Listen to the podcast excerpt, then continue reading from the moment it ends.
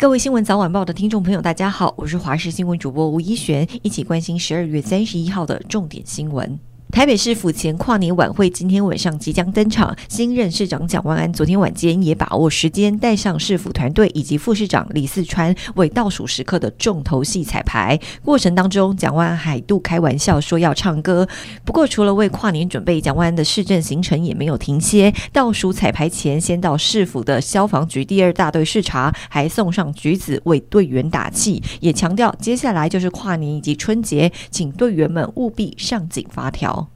告别二零二二，也即将迎来农历春节。中油公司除了在前几天宣布过年期间洗车价格维持不变，昨天董事长受访时又提到油价也将冻涨，让民众过个好年。中油董事长强调，春节前后两周期间，如果国际油价上涨，中油冻涨不会跟着涨价；如果国际油价下跌，那么中油也会顺势跟着调降价钱，希望稳定民生需求。不过，由于无法反映真实国际油价，中油预估年底累积亏损。将达到两千一百七十三亿元。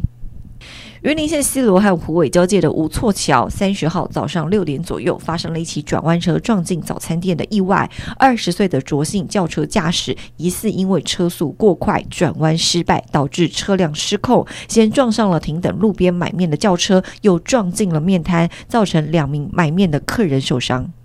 中国官媒央视报道，中国驻美国大使秦刚获命中国外交部长。秦刚现年五十六岁，二零二一年开始担任中国驻美国大使。彭博报道认为，中国外交强烈风格遭到反对声浪之后，这一项任命案显示出中国回归低调外交战略的迹象。秦刚在十月的中共二十大上当选中央委员，是外交系统当中唯一成为中央委员的副部级官员。当时就被猜测是下届中国外交部长的热门人选，而按照中国惯例，秦刚也将在二零二三年三月的全国人大会议才会被选为外交部长。如今提前就任命，也让这一项人事任命受到瞩目。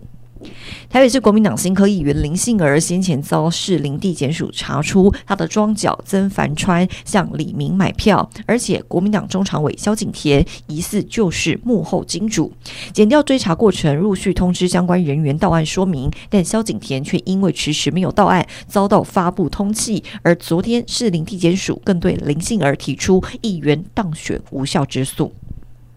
关心天气，北部以及东半部的民众要在湿哒哒的天气当中度过跨年夜了。迎风面的北部、东部降雨持续，其中在基隆北海岸以及宜兰地区有大雨特报发生，记得外出一定要携带雨具。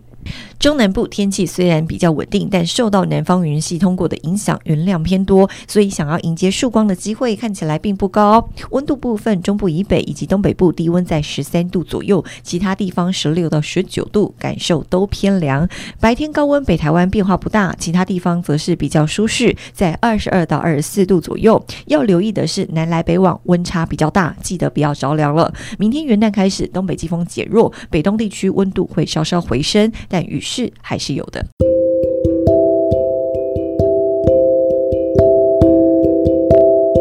以上就是这一节新闻内容，非常感谢您的收听，我们下次再会。